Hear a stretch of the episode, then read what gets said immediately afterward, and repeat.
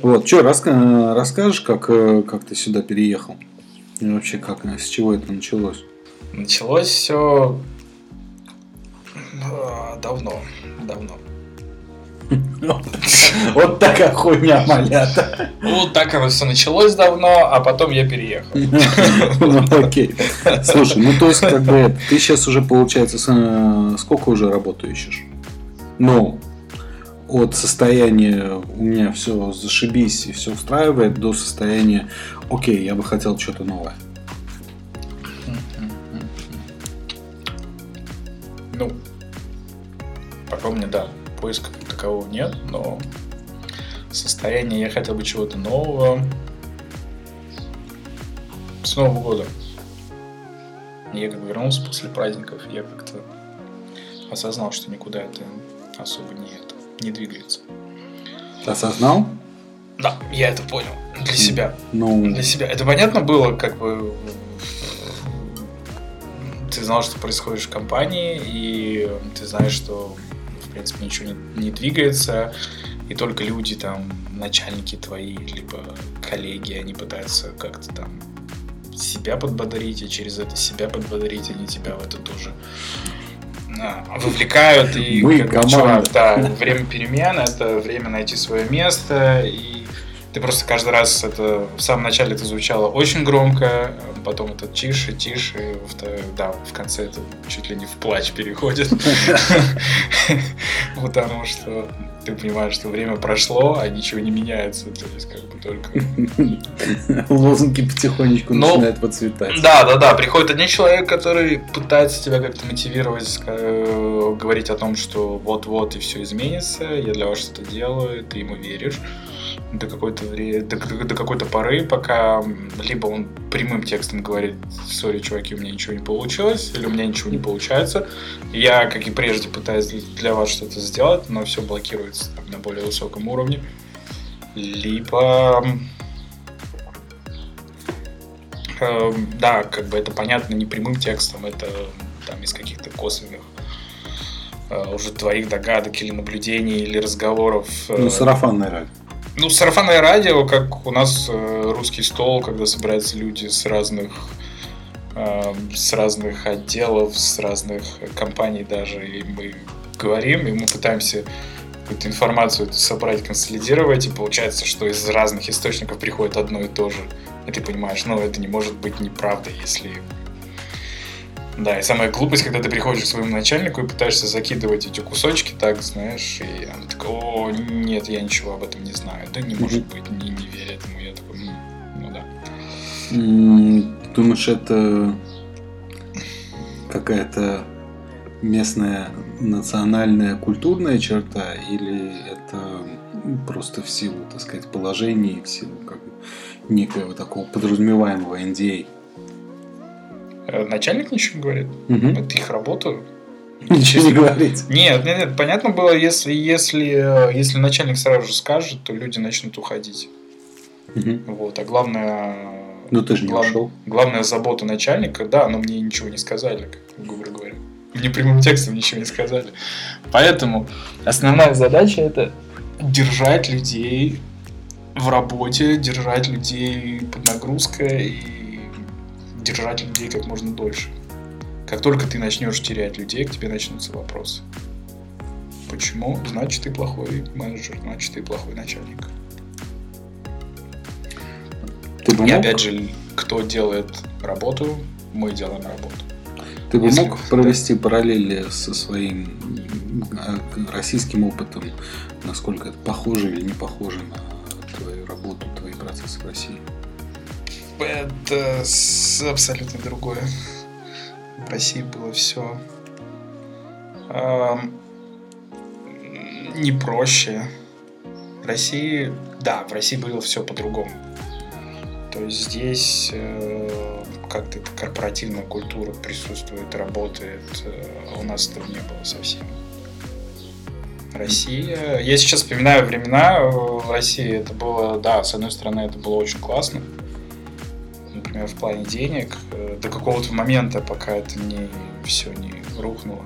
В 2008 году, а потом в 2010 или 2011 году, ошибаюсь. Вот. Но жизнь была хороша. Для меня, в принципе, самое сложное время это было первые полгода, наверное, на новом рабочем месте. Потому что после того, как я окончил, в 2007 году, по-моему, я начал работать. И пока ты понимаешь, как это каш, все это работает, какие там неписанные законы, какие там неписанные процессы, mm-hmm. и ты новичок, и ты ко всему привыкаешь, да, это довольно сложно, а дальше все, дальше все было очень просто. Mm-hmm. А здесь? А здесь нет. Ну, я понимаю, что я здесь не, могу, не смогу себе позволить то, что я делал в Москве, например. Там в мои золотые времена, когда для меня золотые, я мог просыпаться в 9, проснуться в 9, и, например, если утром тебе звонит начальник, первым, тебе мозг уже настолько наработан был, что ты, у тебя всегда была какая-нибудь фигня, то есть надумка, почему ты не в офисе, если он вдруг в офисе. То есть у тебя уже было оправдание прям так. Голос менялся с э, только что проснувшегося на проснувшегося 4 часа назад человека очень быстро. Вот, да, это было смешно, но, блин, да, у меня были времена, когда я просыпался в 9, я приезжал в офис в начале 11 а уехать мог в 3. Потому что там либо пробки, либо, ну, как бы, пока нечего делать. Были времена, когда ты был в офисе с 7 до 10. Все зависит. Просто не было такой, блин, планки. А здесь? А здесь? Здесь есть какая-то свобода.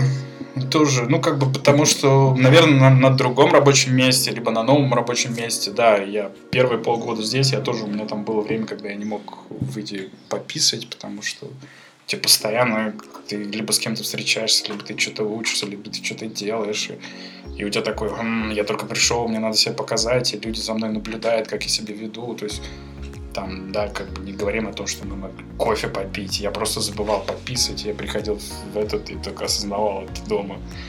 Блин, я не ссал целый день. Вот. Но здесь все равно, работая здесь, я чувствую, если мне надо куда-то уехать, например, в банк или к врачу или еще что-то, и я знаю, что у меня нету, например, этих митингов, либо каких-то этих, я, да, я могу сесть в машину и поехать. Это... Вряд ли кто-то спросит, где я был. То есть, ну, я где-то был, я работал. Это связано, опять же, с местом, с менталитетом, с вот этой вот корпоративной культурой, про которую ты говорил. Ну, здесь это, да, это часть культуры. То есть даже если ты с кем-то встречаешься, ни, никто же не будет смотреть, если ты идешь с кем-то попить кофе, и ты уходишь на целый час просто твоим коллегой, которые работают в этой же компании. Никто не будет говорить тебе, куда ты пошел, зачем ты пошел. Ну, может быть, какая-нибудь бизнес-встреча, никто не знает об этом. То есть, если, грубо говоря, если за тобой никто не наблюдает, то этого никто не заметит. Если ты не делаешь это каждый день или несколько раз в день, то есть все дело да, в норме. Никаких вопросов не будет. По крайней мере, я так, я так это вижу. А, то есть фактически ты говоришь, что важен не процесс, важен результат.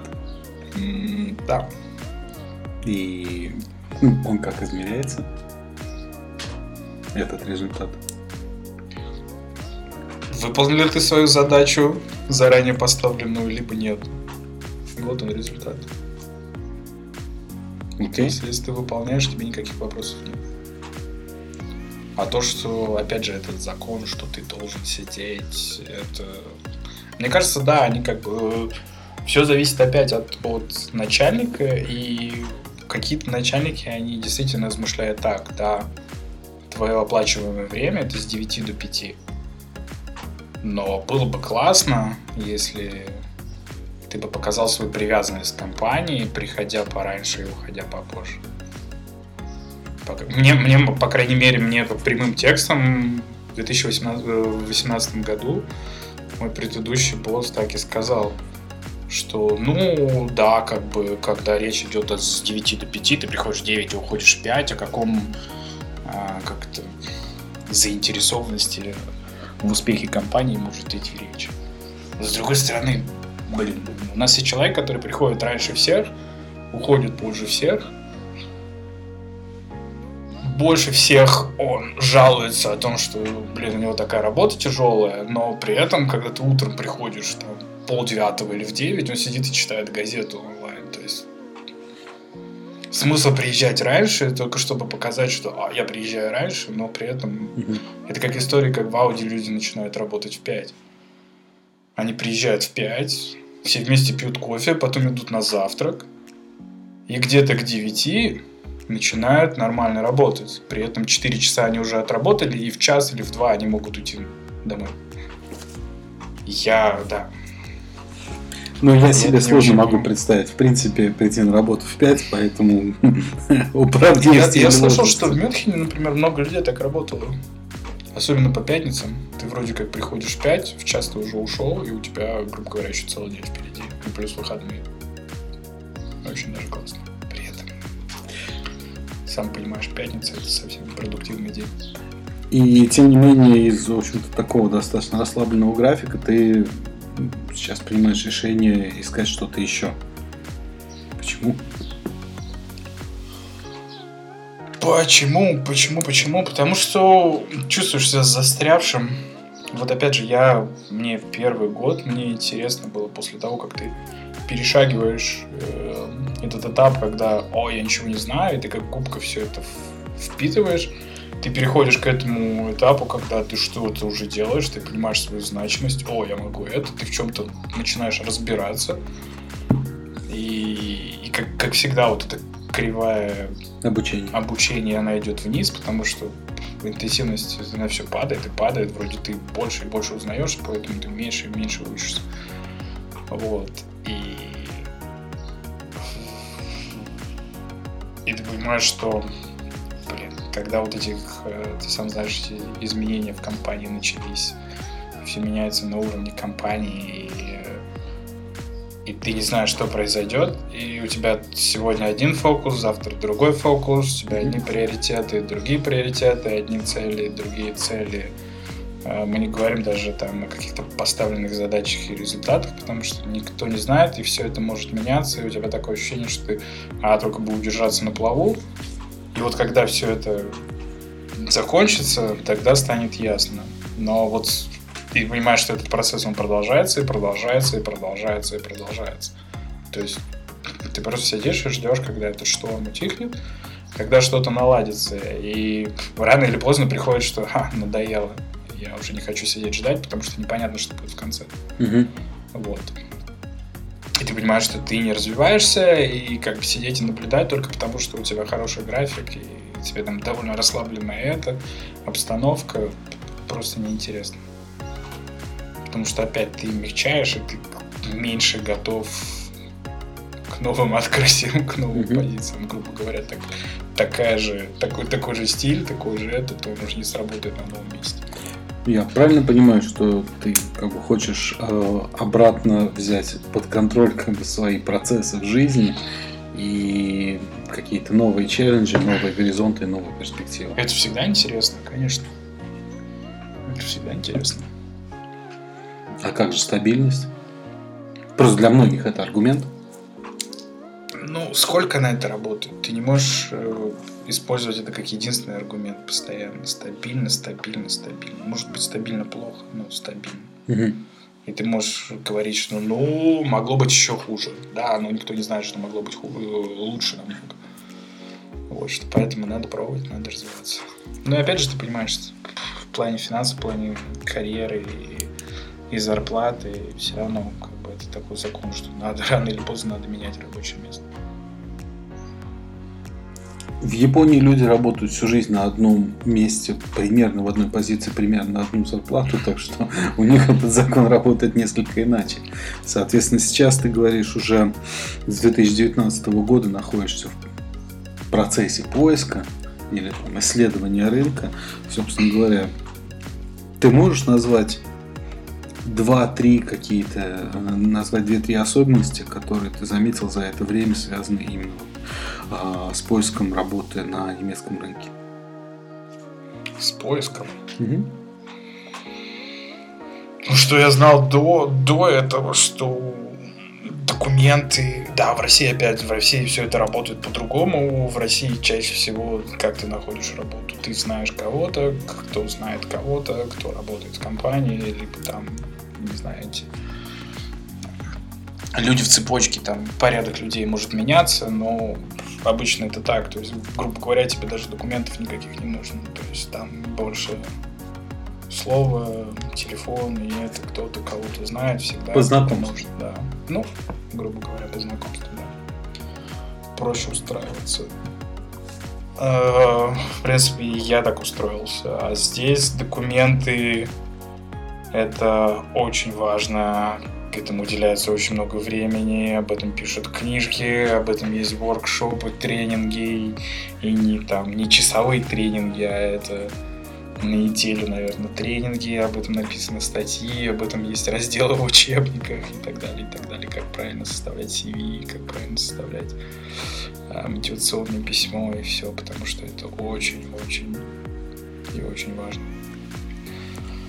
А, что еще я узнал? Для меня было открытием, что первая отсеивающая ступень обычно делают не люди, а программы куда ты, в принципе, загружаешь все свои документы, поэтому чаще всего все отказы, которые ты получаешь, ты получаешь автоматически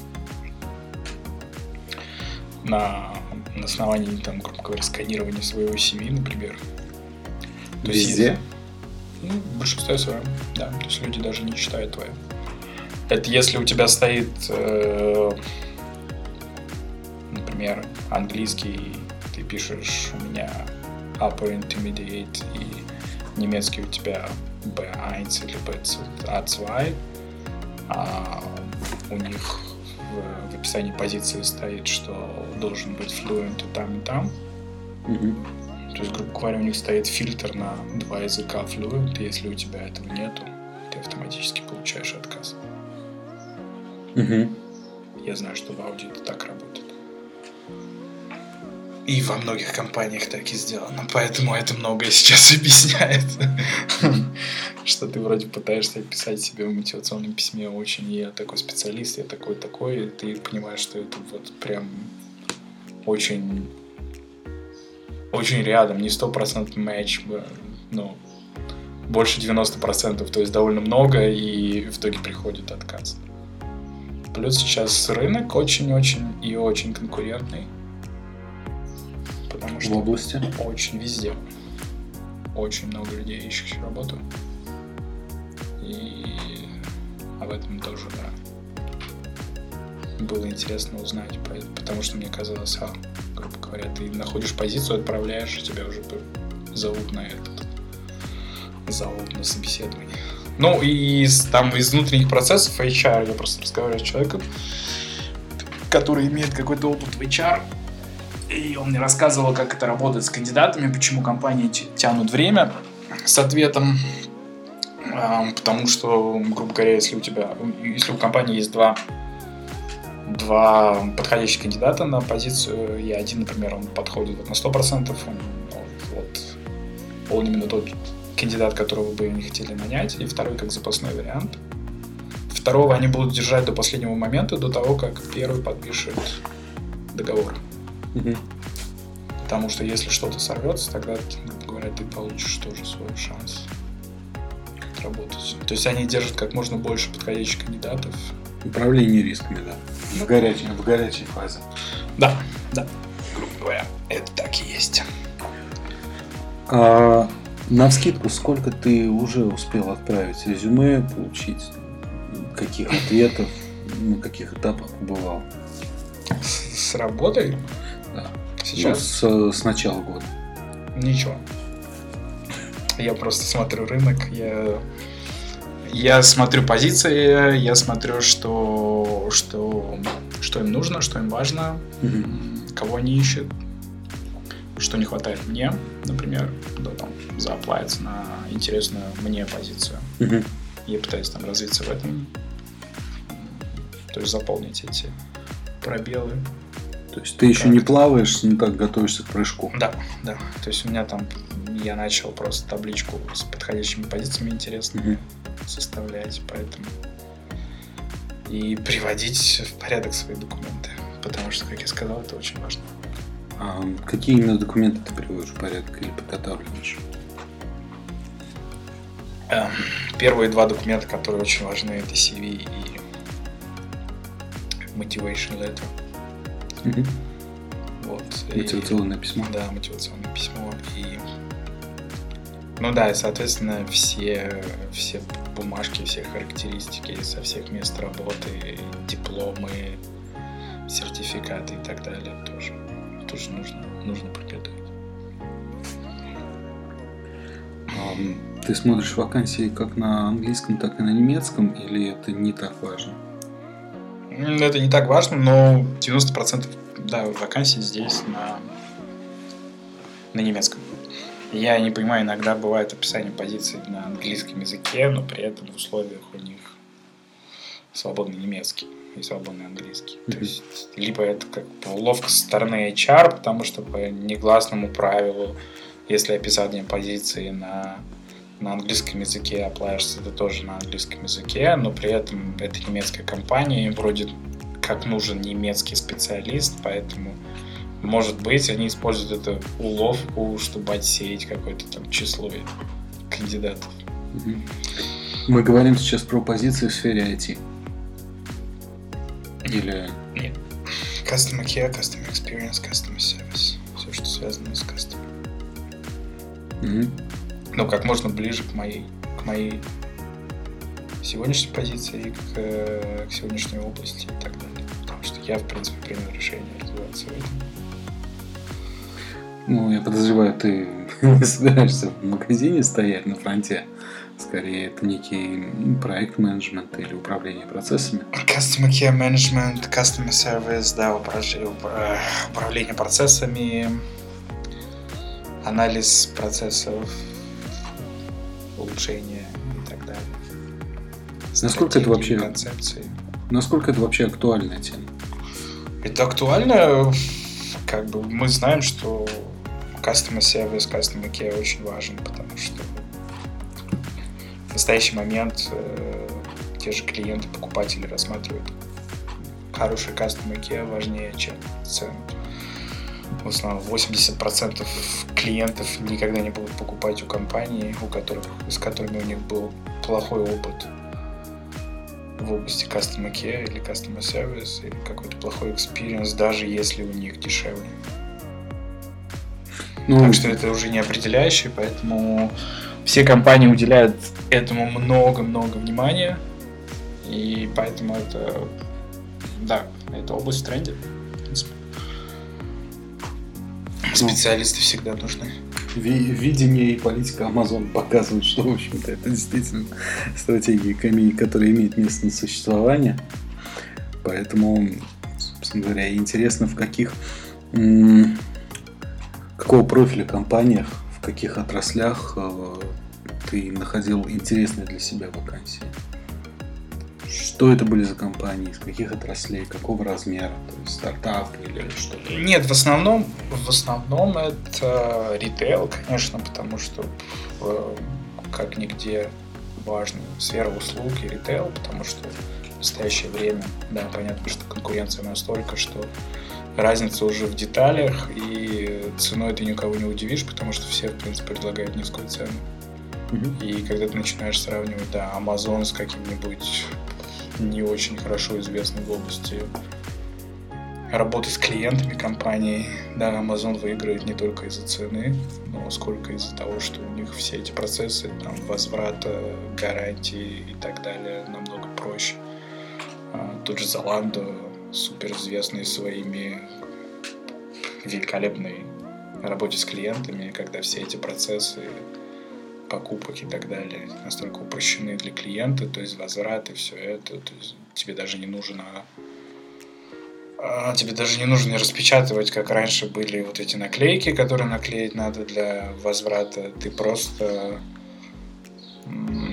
оформляешь возврат у себя в эпе, у тебя выбивается QR-код, с которым ты приходишь в любой, к любому, в любую службу доставки, на твой выбор, какая ближе, Гермес, DPT, DHL, UPS и так далее. Они сканируют, при этом приклеивают, то есть распечатывают ее при тебе и приклеивают. Все, что тебе надо, это заклеить пакет, при том, что липкая лента там уже предусмотрена, тебе даже ничего не нужно с твоей стороны. И все. Круто. Возвращаясь к поиску работы, собственно, если сейчас ты еще не начал активную фазу э, контакта с работодателями, то твое предыдущее место, вопрос тот же, сколько времени занял поиск, э, какие были какие-то характерные случаи, интересные случаи, какие-то сложности по дороге? В принципе, здесь все началось, вся эта история с поиском работы еще во время учебы. Мы говорим не поиске работы, а поиске места для практики, что, в принципе, довольно сопоставимо. И опять общаясь с людьми из HR, я понял, что иногда к поиску практикантов подходят еще более скрупулезно, чем к поиску кандидатов. А почему? Потому что, скорее всего, они рассматривают практикантов как будущих э, работников. Вот. И, э, да, грубо говоря, хотят найти иногда там очень завышенные ожидания и запросы. Вот. Э, довольно сложно. Да, на моем опыте я я создал документы, и первое место я потратил где-то больше четырех недель. Это каждый день практически по от 20 до 40 application. 20-40 application в день? Да. Ну, то есть это где-то по, не знаю, по 5 часов работы. Звучит как работа. Звучит как работа, да. Было довольно сложно. Ну, как бы, первое тебе надо найти. Ты просто пользуешься там Monster или Stepstone и ищешь позицию. Увидел позицию, а, она мне интересна, я вроде как подхожу.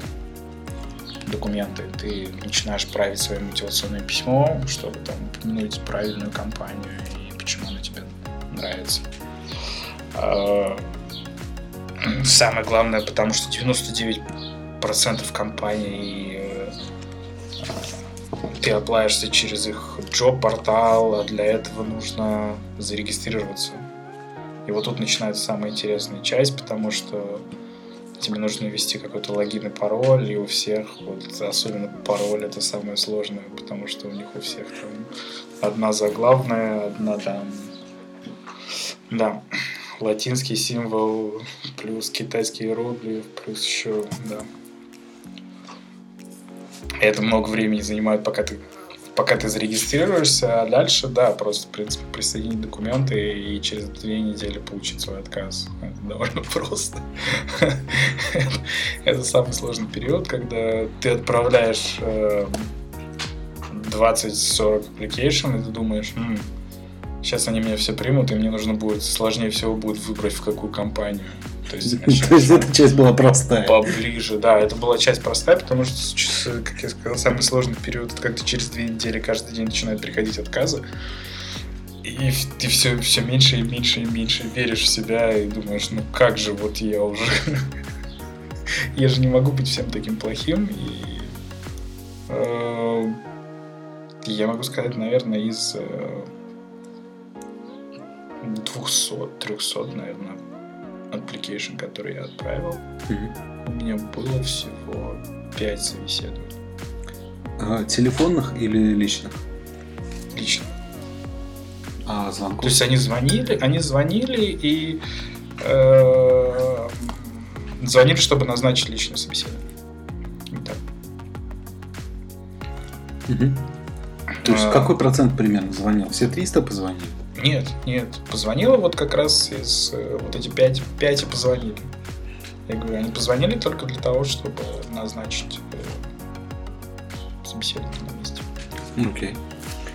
А ты можешь как-то назвать, припомнить, э, понятное дело, что большинство формально, но какие были причины отказа? А у них причины обычные это. Обычно самые самые-самые простые. У нас есть кандидат с лучшими, Мгм. с лучшей квалификацией, с лучшим опытом, который нам больше подходит. Все. Это стандартно, поэтому я говорю, что, скорее всего, ты понимаешь о том, что да, действительно, там, все эти отказы, скорее всего, печатаются машины, программы за ними даже. Нет, есть, может быть, там один и тот же человек сидит, который их пишет. Либо, либо, да, человек, который сидит и, грубо говоря, там, единственная работа это вставить твое имя. Вот. Иногда бывает, что вообще не отвечают. То есть Мгм. там какие-то компании. Я знаю, что мне какая-то. По-моему, Hugo Boss мне ответила через два года. Извините, но вы нам не подходите. Вряд ли они рассматривали мои кандидатуры так долго. Ну, может быть, они сомневались. Ну, не настолько. Ты был дьявольски хорош. Но Я был в конце очереди, они держали меня до конца. Пока все кандидаты не отпали. Не, ну это нормально. Собственно, и у тебя было пять личных собеседований. Как? Как оно? Э, Было тяжело. Было тяжело, потому что 4 из 5 было в немецком языке.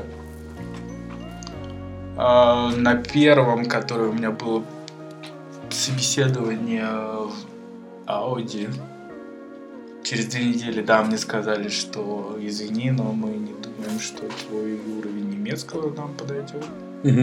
Хотя при этом на собеседовании мне говорили, что это не проблема. Мгм. То есть, как, у нас очень интернациональная команда и так далее. Ну, Так проблема или не подойдет? ну, выходит, что не подойдет, потому что практику я так и не получил. На другом у меня было, это было где-то, это было довольно далеко, это ехать, типа, три часа, я ехал в сторону Штутгарта, не помню уже, это было подразделение Мерседес, которые занимались электрическими автобусами. Not bad. И я не очень понимаю, зачем они меня позвали, потому что у меня ну, да- даже рядом не подходила эта а, позиция. Единственное, почему я к ним зааплаился, это потому что у меня во время учебы был проект по электрическим автомобилям, и я думаю, что мы делали большой research по рынку в Германии и в Европе.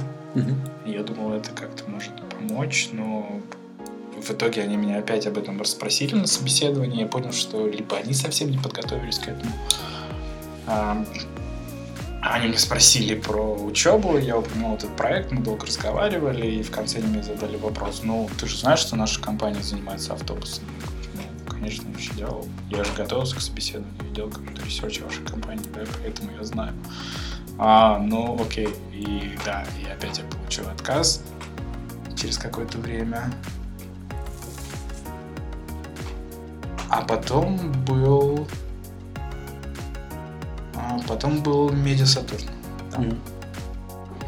где у меня было собеседование с, э, с непосредственно с начальником отдела.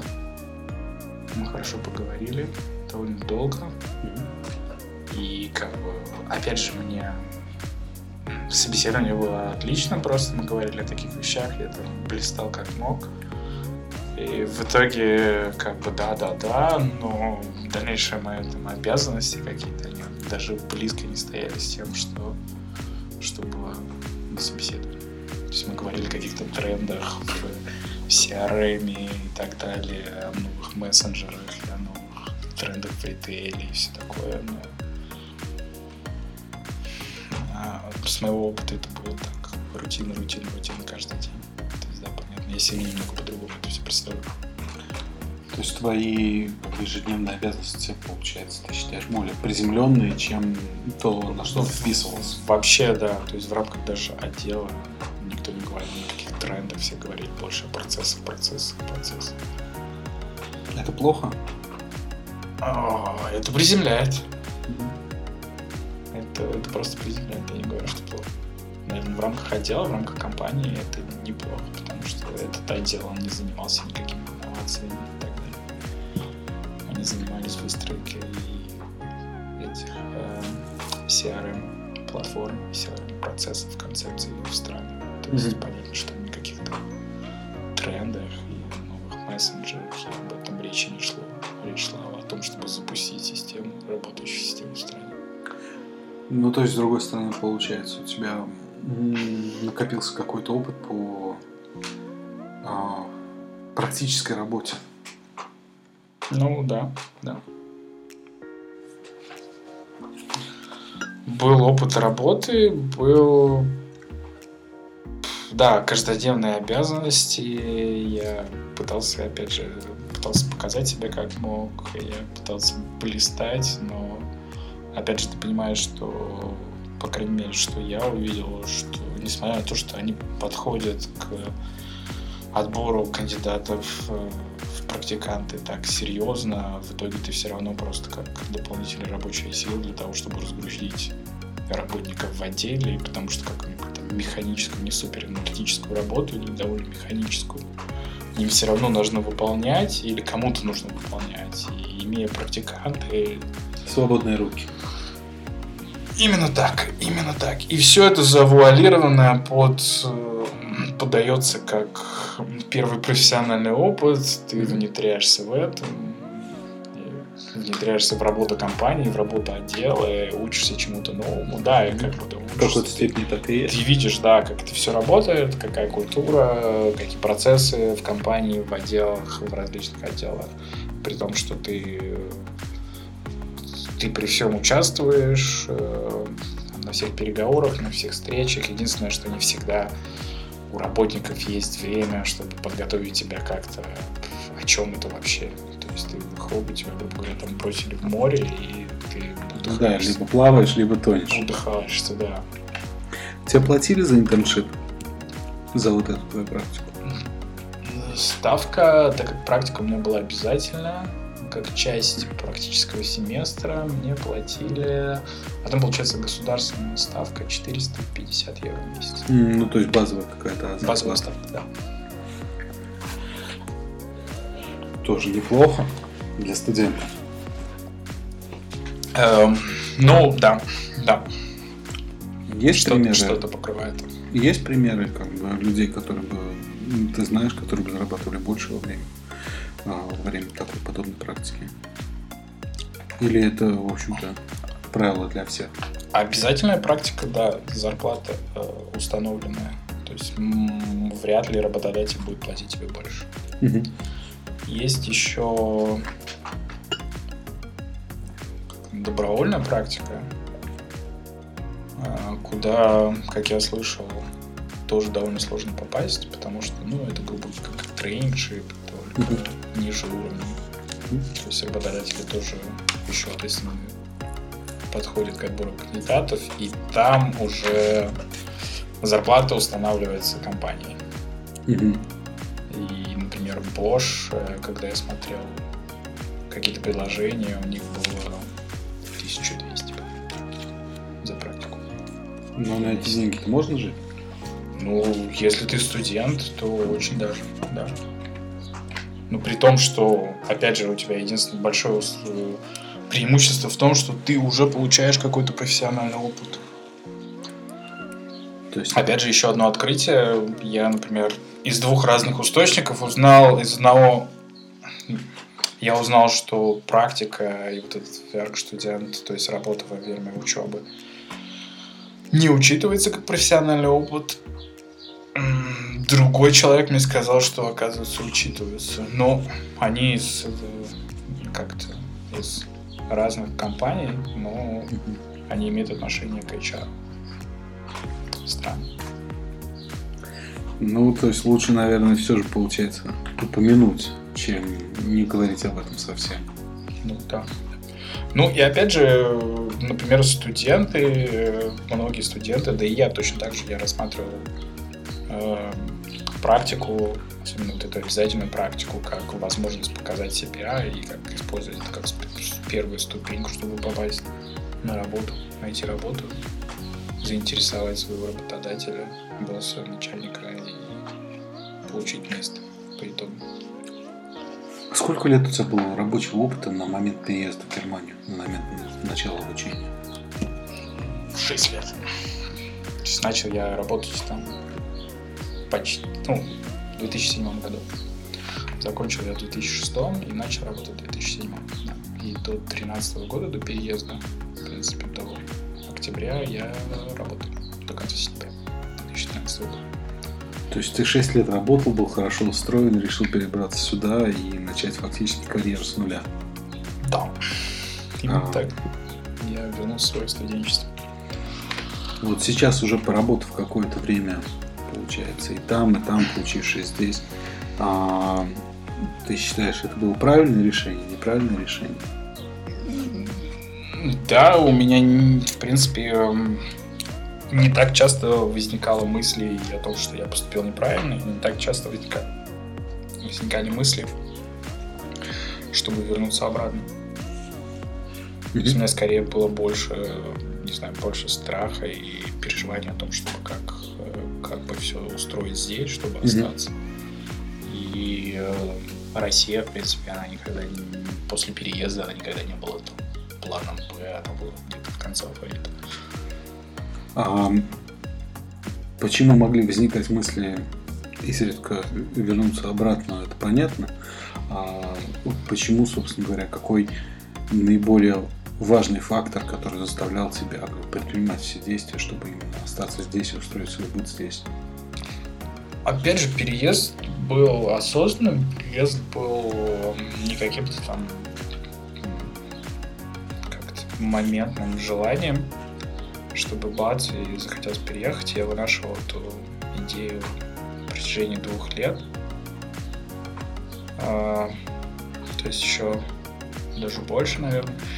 Еще в 2010 году мне пришла мысль о том, что надо переезжать, надо как-то это, потому что, ну, а, сладкая жизнь в Москве, она свора... сворачивалось, нет. да. То есть, я говорю, в принципе, там были нехорошие, хорошие времена в плане денег, можно было бы заработать хорошие деньги, при этом, как я говорил, а, напрягаясь не каждый день, а моментами, то есть там, да, там был, присутствовал какой-то уровень опасности. Который всех нас подстерегает. Не, ну опасность, да, там было до того опасно, грубо говоря, что э, один из тендеров, которые, тендеров, которые мы выиграли, в итоге оспаривал министр культуры и все это, да. Э, но при этом, да, пришло, пришло сознание просто, что надо, надо уезжать. Э, хочется уехать, и первое, что я делал, первое, что мне приходило на ум, это опять это надо, надо учиться, надо чему-то либо новому учиться, либо, либо по профессии, не по профессии, а по образованию, потому что по профессии я практически не работал. А какое у тебя первое образование? Юридическое. Юрист. Как и все в то время. А, да, и первое, что я, я хотел устроиться на найти себе аспирантуру в Европе и выиграть хотя бы на время и пытаться через как-то после учебы там остаться. Первое, что я нашел, была программа во Франции. Я не знаю, почему во Франции, но она была на английском языке. Мастер на один год в Тулузе. Процесс был супер долгим. Это шло где-то, это продолжалось где-то 8 месяцев, потому что ну, помимо, да, в этом было довольно все просто в плане документов. Тебе нужно было только мотивационное письмо и CV. И я получил приглашение через месяц или через полтора, и тогда я начал готовиться непосредственно к поездке. А так как процесс э, подачи документов до, до визы, до учебной, да, учебной визы очень сложный, его нужно было подавать через французский союз. А. Не консульство, союз где сайт полностью на французском языке. А, в лучших традициях. И документы, соответственно, все нужно заполнять, подавать на французском языке, несмотря на то, что ты едешь учиться на английском. Ну, да. То есть ты отказался от этой идеи? Нет, я, я потратил кучу времени на перевод, я подался, Я прошел собеседование в этом консульском в Союзе, в этом французском. А, тоже люди очень придирались, то есть им нужно было объяснять, зачем я туда хочу ехать. Надо было доказать им, что я знаю английский язык, я способен на нем учиться, и что я хочу вернуться обратно. Для чего я еду туда учиться, почему я хочу вернуться обратно и так далее. Это было долго-долго-долго. В итоге мне сказали, хорошо, молодец, вот тебе бумажка, и с ней ты можешь подаваться на визу. Угу. Самое странное, что я сейчас только в голову пришло, что я, я подготовил все для подачи на визу, но я совсем не искал жилье. То есть непонятно, где бы я там жил, если бы я... Ну, в общем, как только у меня получилось это письмо, такое ощущение, что начал работать э, критический анализ, я начал читать в форуме, я начал общаться с людьми, у которых есть э, опыт какой-то там жизни во Франции. И что я откопал, что э, без французского языка найти даже практику после учебы нереально. Нереально. То есть даже для французского, для, для французов они сам знаешь, там, законодательство в плане трудоустройства, особенно для молодых специалистов, очень-очень не поддерживающие этих специалистов, а больше работодателей, поэтому, как говоря, перед самым последним шагом я Тормозу. отказался от этой идеи. Хотя, в принципе, все уже было готово, и я уже даже, у меня даже заявление на увольнение было приготовлено, но от этой идеи я отказался. То есть ты буквально... Я на какой-то... Да, да. Буквально в шаге вот. То есть мне нужно было позвонить... Берета, шарфа и мольберта остался. И багета, да. И, и багета. Мне нужно было, да, грубо говоря, только назначить э, время подачи документов э, посольстве. Я бы получил визу и улетел на год. Mm-hmm. Вот. В, в, отучившись. Потом прошло еще какое-то время, но мысль о том, чтобы пора валить, она осталась. Угу. Ну, об этом мы просто в следующий раз поговорим. То есть, а, возвращаясь к начальному вопросу, собственно говоря, а что, что для тебя вот тот самый как бы киллер-аргумент, который заставляет тебя пытаться изо всех сил устроить свой быт здесь? Меня после Москвы, ну, как бы в Москве, как мы там говорим, на, надоело. Надоел этот э, ритм жизни, надоело большое количество людей, хамство, все, что упирается в деньги, все, что упирается в, э, опять же, как мы говорим, знакомых, то есть тебе нужен хороший врач, тебе нужно узнать у знакомых хорошего врача, потому что ты можешь пойти в любую поликлинику и тебе нужен там любой специалист, то есть механик, парикмахер и так далее, это все через какое-то да, сарафанное радио, все через каких-то знакомых, друзей и так далее. Этот режим с пробками постоянными.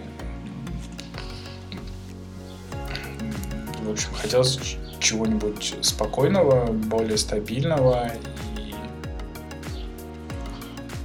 И все, что, по крайней мере, сейчас есть, э, того хотелось в Москве, сейчас это есть, и поэтому не хочется это терять, переезжая в Москву.